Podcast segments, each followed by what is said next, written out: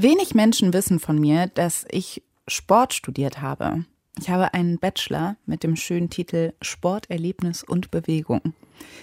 Total oft, wenn ich das sage, sind die Leute überrascht, weil ich jetzt fast gar keinen Sport mehr mache. Aber nach dem Abi wusste ich überhaupt nicht, was ich wollte. Und ich konnte mich für wenig begeistern und hatte gleichzeitig Hemmungen. Aber Sport, das ging irgendwie. Vielleicht auch, weil ich dieses Gefühl von Kontrolle hatte. Die Arbeit, die man ins Training steckt und das, was daraus resultiert, alles ist buchstäblich körperlich spürbar. Das kann richtig gut tun, aber es kann auch richtig gefährlich sein. Und wann Sport was Wohltuendes ist und wann nicht, ist selbst manchmal echt schwer festzustellen. So ging es auch Franzi, deren Geschichte uns jetzt Linus Lühring erzählt. Deutschlandfunk Nova 100 Stories mit Alice Husters. Hi Linus. Hallo Alice. Erzähl mir mal von Franzi. Wo kommt sie her? Ja, zu dem Zeitpunkt, wo unsere Geschichte beginnt, da lebt Franzi mit ihrer Familie im Süden von Bayern in einem ganz kleinen Dorf, so wie man sich vielleicht von der Postkarte vorstellt. Sie leben auf einem Bauernhof und Franzi ist die jüngste von vier Geschwistern. Wir sind eine ganz offene Familie. Ich würde auch sagen, eine lustige Familie. Wir hatten immer viel, viel Besuch. Wir haben eben den großen Hof und dort waren immer Freunde ähm, da. Haben wir mal draußen im Garten gespielt und schon eine enge Familie auch. Das war immer wirklich richtig schön. Also war eine richtig schöne Kindheit auch. Das klingt sehr idyllisch. Ja, absolut. Aber das ändert sich dann im Jahr 2007. Da ist Franzi 18 und da wird ihr Vater ganz schwer krank. Bei ihm wird nämlich Krebs festgestellt. Mhm. Franzi macht da gerade eine Ausbildung zur Fremdsprachenkorrespondentin und diese Diagnose beim Vater, die wirft sie völlig aus der Bahn. Ja, Franzi fühlt sich völlig verloren.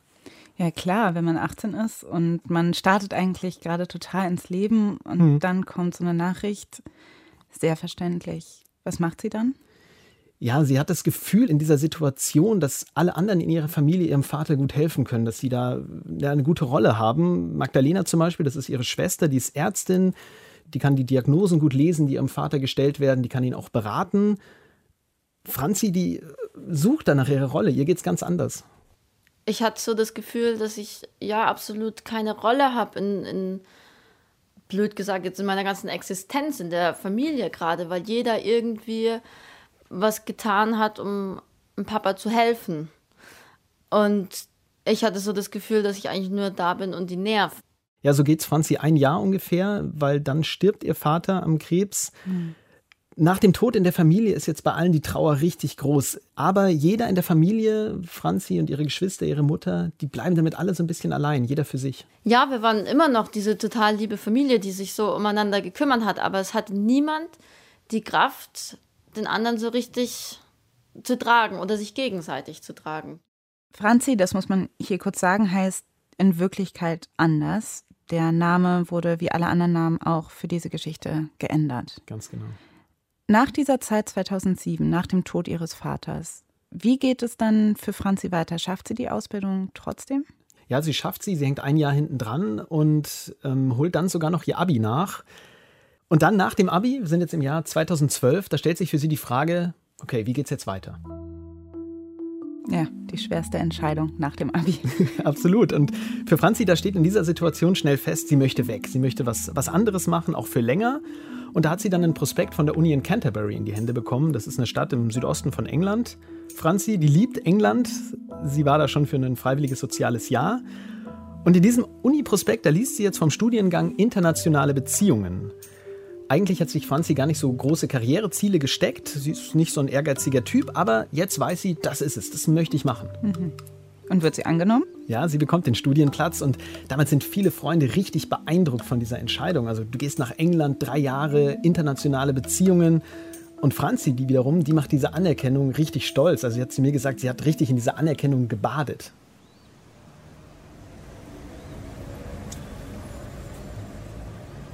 Canterbury, das ist ein kleines Städtchen, da leben nicht mal 50.000 Menschen. Viele von denen studieren auch und da findet Franzi schnell eine WG. Sie zieht in ein typisches englisches Reihenhaus aus Backsteinen, das ist gar nicht weit weg von der Uni. Als sie mit dem Bus ankommt, da holt sie eine Mitbewohnerin ab, die zeigt ihr alles und ja, Franzi kommt gar nicht dazu, alles auszupacken, weil abends dann gleich die erste Party ist. Insgesamt lebt sich Franzi total schnell in Canterbury ein. Das Studium gefällt ihr. Sie lernt schnell viele neue Leute kennen und von denen, da gehen viele auch richtig gern feiern, genau wie Franzi. Aber viele machen auch Sport und das ist gar nicht wie Franzi. Aber das ändert sich dann nach einem Jahr ungefähr. Wir sind jetzt im Sommer 2013. Da hat Franzi mit einer Freundin ausgemacht, dass sie jetzt auch mal ins Fitnessstudio gehen, weil es eben alle machen. Und Franzi denkt sich da, naja, es ist vielleicht gar keine schlechte Idee, wenn ich vorher mal ausprobiere, wie fit ich eigentlich bin. Das ist ein richtig sonniger Tag, so einer, von denen es eigentlich gar nicht so viele gibt in England. Ich ziehe irgendwelche alten, verranzten Klamotten an, meine alten Turnschuhe, meine alte Leggings und ich mache die Tür auf von unserer Wohnung und laufe einfach los. Und ich, ich sehe noch, wie die Möwen auf unserem Dach hocken. Diese typischen englischen Möwen. Es geht erstmal die Straße runter, in der Franzi wohnt, durch die St. Martins Road. Und dabei kann Franzi sich gar nicht daran erinnern, wann sie das letzte Mal eigentlich gejoggt ist. Ich habe gar keine Erwartung. Ich glaube nicht, dass irgendwas Gutes dabei rumkommt oder dass ich lange durchhalten werde, aber ich laufe einfach los. Es geht erstmal durchs Univiertel und dann weiter in Richtung Altstadt. Es ist total viel los, die Leute sind draußen. Ich laufe an den Cafés vorbei, an der Kathedrale laufe ich vorbei und dann wieder zurück in die St. Martins Road. Da geht es dann zum Schluss nochmal so ein bisschen bergauf und dann steht Franzi wieder vor ihrer Haustür. Sie ist dann völlig außer Atem, aber sie ist 20 Minuten durchgelaufen. Dass sie das schafft, damit hat sie absolut nicht gerechnet. Ich fühle mich wie wenn ich einen Motor hinten dran habe, der mich irgendwie antreibt. Ich weiß gar nicht, woher ich die ganze Energie dort genommen habe weil ich früher nie laufen war und das nie wirklich gemacht habe. Aber in dem Moment ging es einfach. Franzi ist jetzt völlig euphorisiert und dann ist für sie eines völlig klar. Ja, das werde ich wieder machen. Das war nicht ein Entschluss, das war, das war ein Fakt. Das mache ich wieder. Da hat dann alles angefangen. Das habe ich aber auch schon so oft gedacht, wenn ich laufen war. Das mache ich morgen wieder. aber ich mache es dann doch nie. Ja, aber Franzi, die macht jetzt tatsächlich ernst. Die kauft sich erst neue Sportklamotten und dann geht sie auch ins Fitnessstudio immer wieder. Die drückt sich sogar auf dem Laufband, wenn sie da unterwegs war, hinterher so einen kleinen Zettel aus, auf dem sie sehen kann, wie viele Kalorien sie da gerade verbraucht hat. Und sie achtet jetzt auch ziemlich genau drauf, was sie eigentlich isst. Oha, aber das klingt sehr streng. Ja, Franzi, die ist schon ganz schön ehrgeizig, vielleicht sogar zum ersten Mal in ihrem Leben, aber sie merkt auch, wie sie sich verändert. Also das spürt sie total schnell. Die nimmt ein paar Kilo ab, sie baut Muskeln auf und sie hat dann sogar ein richtiges Sixpack. Also sie kann bauchfreie T-Shirts tragen. Ja, und wahrscheinlich loben sie alle dafür. Ja, absolut.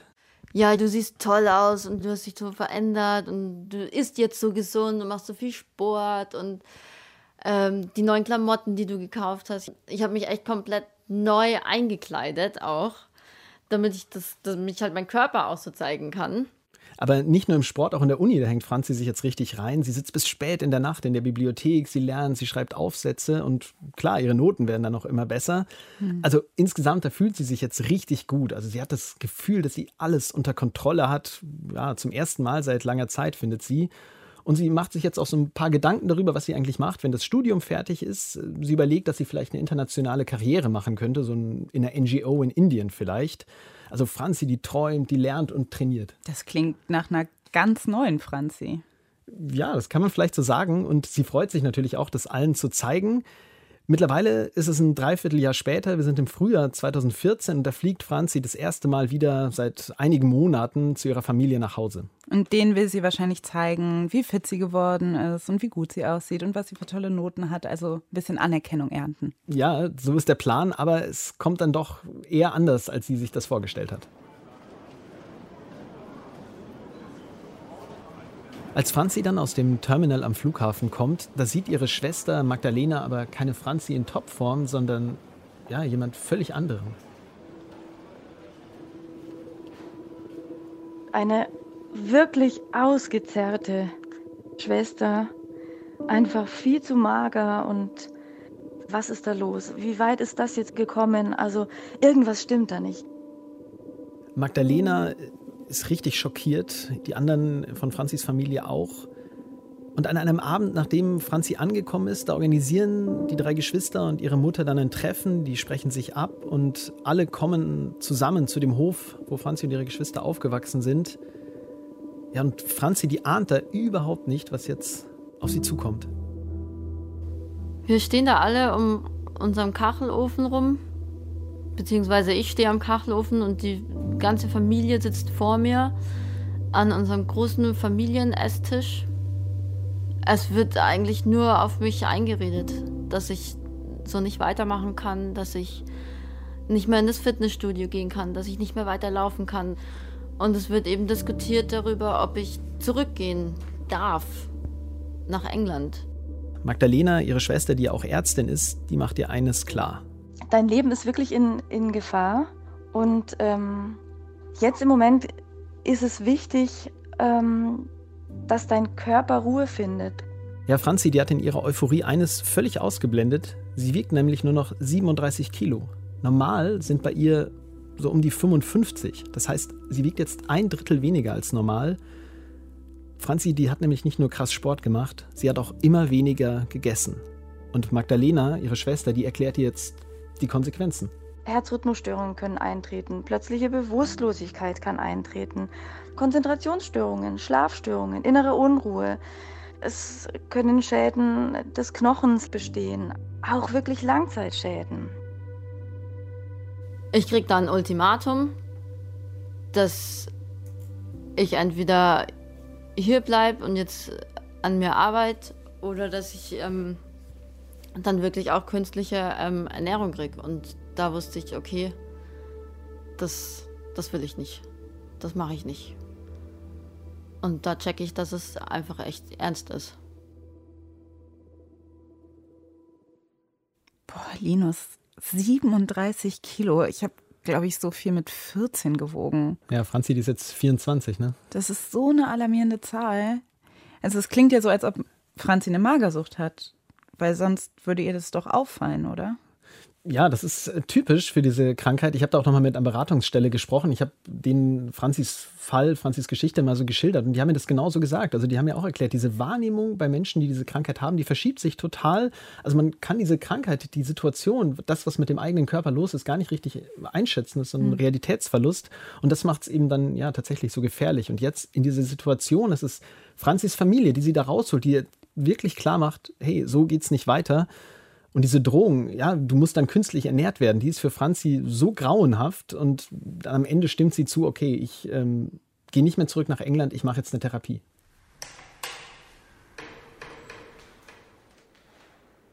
Schon wenige Tage später, das geht also richtig schnell, da bekommt Franzi dann einen Platz in einer Klinik in Rosenheim und der erste Tag da, das ist ausgerechnet ihr Geburtstag. Und an diesem Morgen, da wird Franzi abgeholt und in einen großen, hellen Speisesaal im dritten Stock geführt.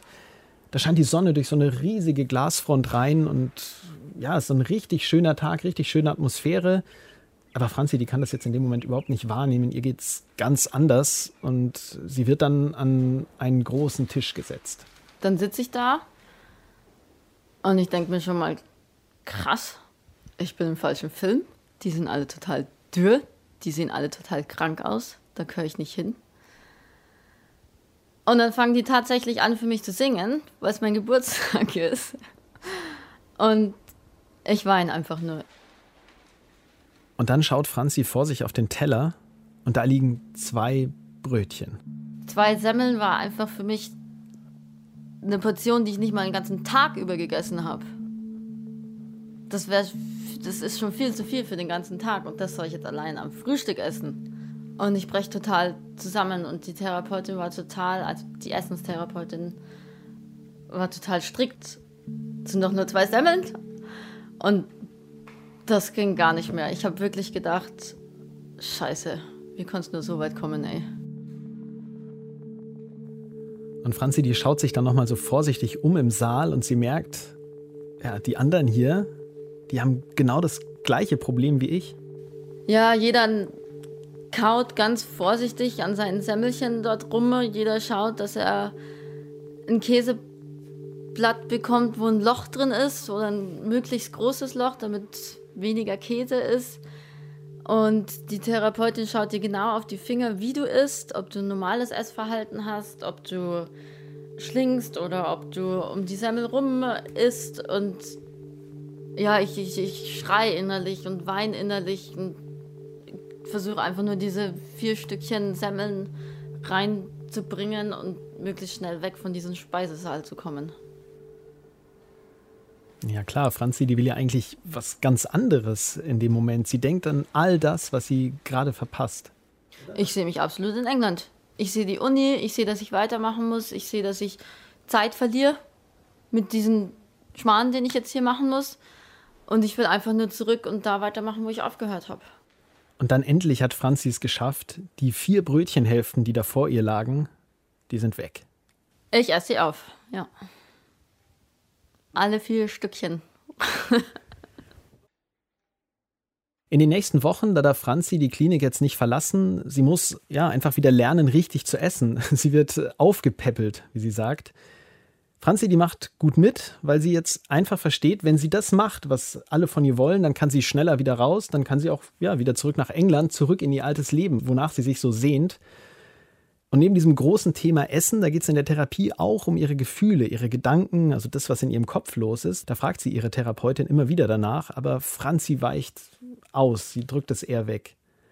Und dann Anfang August 2014, da ist es dann soweit. Drei Therapiemonate sind rum. Das Gewicht ist jetzt wieder in Ordnung. Sie ist auch einigermaßen normal. Und das heißt, Franzi darf jetzt selbst entscheiden, was sie tut. Und sie sagt, es reicht. Sie entscheidet sich, die Klinik zu verlassen. Aber ihre Therapeutin, mit der sie sich total gut versteht, die sagt zum Abschied, bis bald.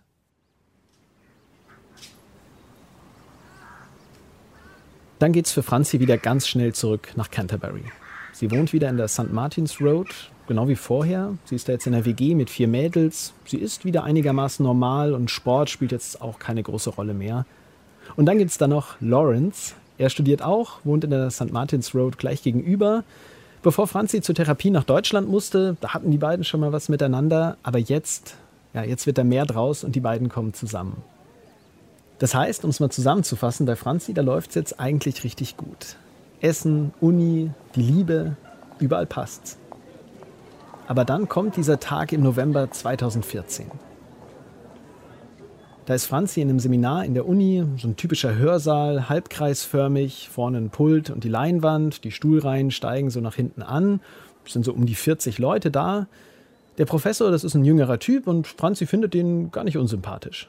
Wir sitzen ganz vorne in der Reihe ähm, eine ganz, ganz liebe Freundin von mir und ich, sie sitzt neben mir. Und der Professor spricht vorne und wir machen fleißig unsere Notizen und hören zu und auf einmal geht er durch die Reihe, von hinten geht's los und jeder muss was sagen zu einem bestimmten Thema. Ja, es geht so um unterschiedliche Herrschaftsformen, also Demokratie, Anarchie, sowas. Und er kommt immer näher zu uns und ich werde immer nervöser und ich fange an zu schwitzen. Meine Hände sind total schweißnass. Ich kriege fast keine Luft mehr. Ich kann kaum atmen. Ich fange an zu zittern. Ja, Franzi hat Angst, dass der Prof zu ihr kommt und sie dann was Falsches sagt, keine Antwort weiß. Aber man muss wissen, das ist jetzt hier kein Test, also es gibt keine Noten, es gibt eigentlich nichts, was sie Falsches sagen kann. Es geht eben einfach um unterschiedliche Meinungen und Ideen. Aber bei jeder Person, die gefragt wird, bekommt Franzi immer mehr Angst. Und schon nach drei, vier Minuten, da kann sie einfach nicht mehr. Und ich melde mich und sage, sorry, I have to go, I don't feel well. Und zack, war ich aus diesem Raum draußen. Ja, nicht mal fünf Minuten sind es von der Uni. Franzi läuft direkt zu Lawrence, ihrem Freund, und setzt sich dann bei ihm aufs Bett.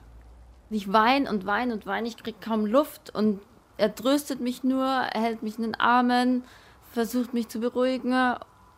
Franzi weiß in dem Moment überhaupt nicht, was los ist mit ihr. Sie denkt erst, ja, ich habe zu wenig gegessen, also das Problem von früher. Sie stopft dann dieses englische Weißbrot in sich rein und auch noch Traubenzucker. Aber es ändert sich nichts.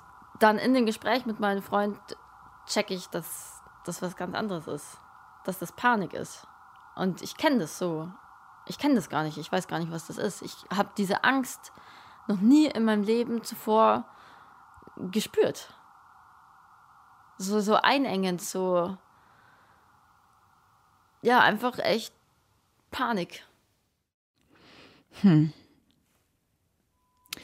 Linus, ich finde es total krass, dass jetzt, wo sie die Magersucht eigentlich im Griff hat, diese Panikattacke bekommt. Hm.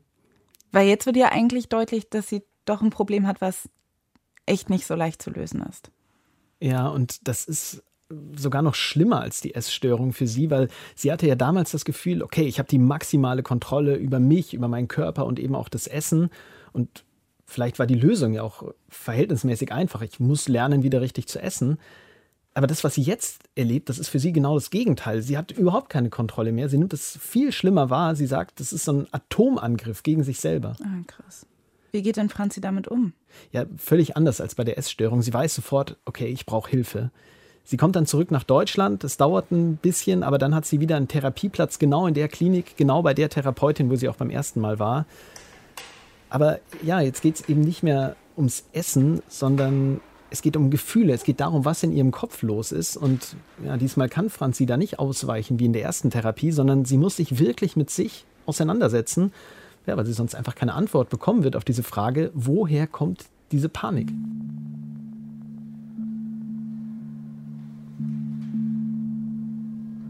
In einer Therapiestunde, da muss Franzi dann spontan ein Bild aussuchen, die liegen so vor ihr und sie entscheidet sich dann für ein gemaltes, riesengroßes Segelschiff, das von einem wegfährt in Richtung von so einem großen Sonnenuntergang. Sie nimmt dieses Bild in die Hand und muss sofort richtig weinen. Und ich kann zuerst gar nicht richtig zuordnen, warum. Bis ich verstehe, hey, das ist genau diese Traurigkeit, die ich eigentlich fühle, dass mein Papa nicht mehr da ist. Also dieses große, starke, mächtige Schiff, das dort wegfährt in diesem Sonnenuntergang. Das hat total viel irgendwie den Papa hochgebracht, wo ich es so zum ersten Mal richtig verstanden habe.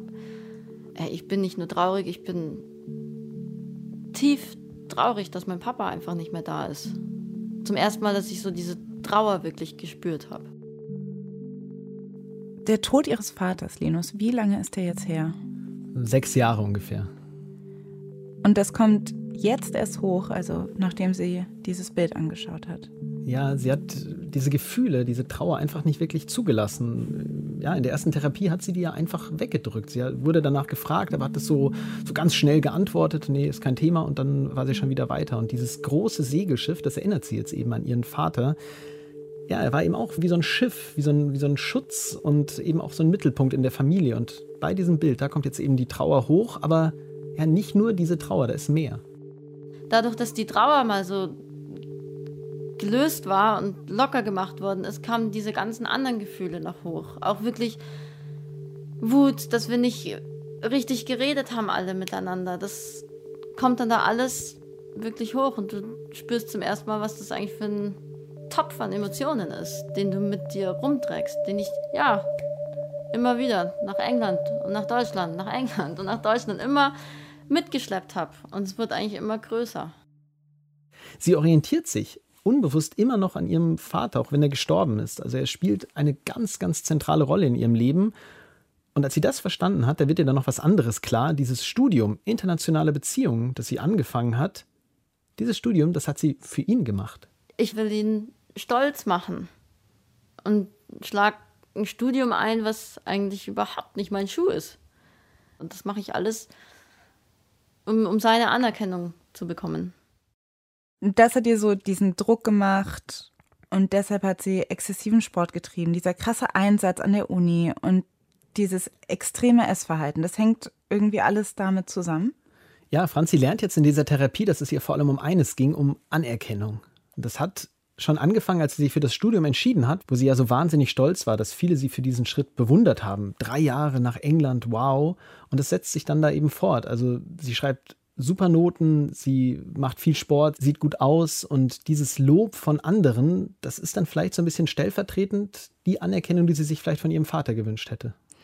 Und das findet sie jetzt in dieser Therapie raus. Aber was hat sie denn über die Panik gelernt, die sie hatte? Ja, das hängt so ein bisschen zusammen, auch mit diesem Anerkennungsthema. Sie hat einfach die Sorge, dass sie was Falsches sagt, dass sie keine Antwort weiß und dann alle merken, boah, so toll ist die ja vielleicht gar nicht. Mhm. Also, dass dann einfach die Luft rausgelassen wird aus so einem Scheinbild sozusagen. Ja, Hochstaplerin-Syndrom eigentlich. Ja, genau, vielleicht. Ja. Das ist so ihre Sorge. Und dazu kommt auch, das spürt sie auch nach einiger Zeit in der Therapie, dass es in ihrem Kopf so eine Lücke gab, weil sie die Trauer so weggedrückt hat. Und diese Angst, diese Panikattacken, die füllen genau diese Gefühlslücke sozusagen in ihrem Kopf und drängen da rein. Mhm. Und das wird jetzt klar. Und was macht Franzi jetzt? Ja, es geht für sie jetzt darum, einen Umgang mit ihrer Trauer zu finden, mit ihrem gestorbenen Vater. Und das macht sie in der Klinik vor allem auch in Gruppentherapiesitzungen. Und da muss sich Franzi richtig überwinden, um in den Gruppenraum zu gehen. Ah, ja. In einem Stuhlkreis, da sitzen so etwa zehn andere Patientinnen und Patienten um Franzi herum. Sie muss sich in die Mitte auf den Boden setzen und in der Hand, da hat sie ein großes blaues Plakat. Da hat sie Erinnerungen an ihren Vater draufgeklebt und geschrieben. Also man sieht da Fotos, Wörter und Zitate. Ich habe eine total zittrige Stimme und lege dieses Plakat in die Mitte und wir sitzen da im Kreis und jeder schaut sich dieses Plakat an. Und ich weiß noch, wie ich denke, das interessiert die doch eh alle nicht. Die kennen doch meinen Papa nicht mal. Und ich merke aber, dass mir wirklich jeder zuhört. Und die fragen auch wirklich Sachen über ihn, was er so für Musik gehört hat oder wie er so war. Franzi, die kommt dann ja einfach ins Erzählen. Sie weint viel, sie lacht aber auch. Und sie hat das Plakat immer noch und sie holt es dann raus, als ich mit ihr drüber spreche. Ich fange damals an mit dem Pizzaofen, der in unserem Garten steht, den er gebaut hat und immer geliebt hat, dort Pizza zu machen. Und sein Auto, was ich zu Schrott gefahren habe, wo er kein Wort dann gesagt hat mehr. Seine Lieblingsplätzchen und seine BB-Creme, wo er sich jeden Tag immer eingecremt hat, sein ganzes Gesicht. Und das ganze Haus hat nach BB-Creme gerochen. Und dann am Ende, da fragt die Therapeutin, ob Franzi noch ein Lied spielen will, das sie an ihren Vater erinnert. Wir spielen von The Doors, Break on Through to the Other Side. Und alle sitzen so um mich rum und jeder legt irgendwie seine Hand auf meine Schulter oder nimmt meine Hand und ich weine total viel und dann merke ich auf einmal, dass die anderen auch weinen und bin total, ja, mitgenommen irgendwie, dass so viel Anteilnahme da ist. Und in dieser Situation, da spürt Franzi dann auch ihren Vater ganz, ganz nah bei sich. Es fühlt sich so an, wie wenn er am, am Fenster lehnen würde, so in dem Raum, die, die Arme so verschlossen und einfach nur schmunzeln würde. So hat sich das angefühlt.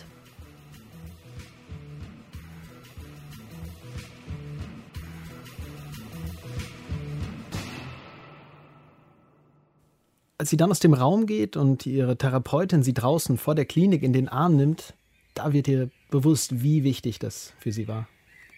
Das ist so ein Moment vom Loslassen, ein Moment vom Verstehen, dass ich ihm nichts gerecht werden muss, dass ich so sein kann, wie ich will.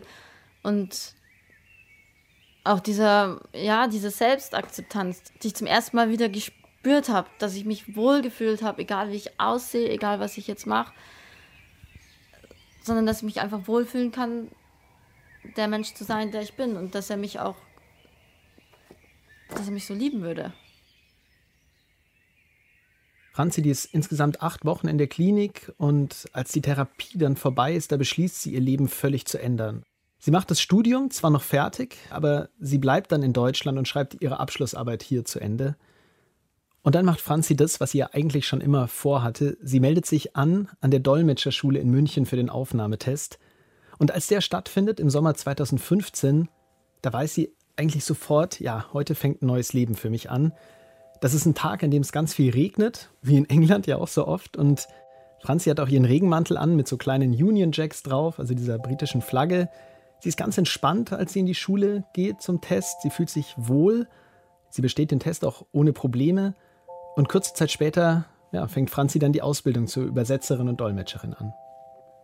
Ich fühle mich auch wirklich, wirklich ähm, stolz und fühle Anerkennung mir selbst gegenüber, dass ich diesen Kurs mache, weil ich endlich das mache, was ich auch will, was ich will. Ich bin einfach wieder ich. Und vermisst sie England?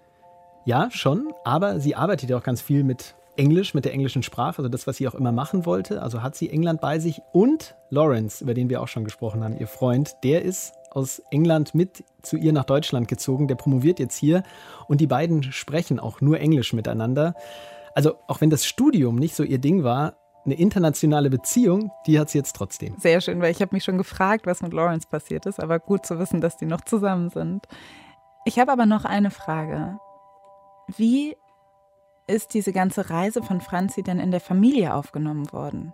Magdalena, ihre Schwester, die hat mir jetzt gesagt, durch ihre Therapie, weil sie sich damit so intensiv auseinandergesetzt hat mit der Trauer, zieht sie jetzt die ganze Familie mit und sagt, wir müssen immer wieder darüber sprechen. Und Magdalena hat gesagt, ja, Franzi, das ist jetzt unsere Gefühlspionierin.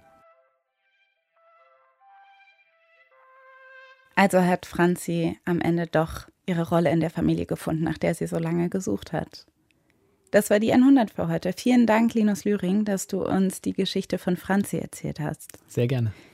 Das Team um die 100 ist Nilofa Elhami, Johanna Baumann, Uwe Bräunig, Nastja Nürnberg und Martin Krinner. Mein Name ist Alice Hasters und wir hören uns beim nächsten Mal. Deutschlandfunk Nova 100 Stories mit Alice Husters.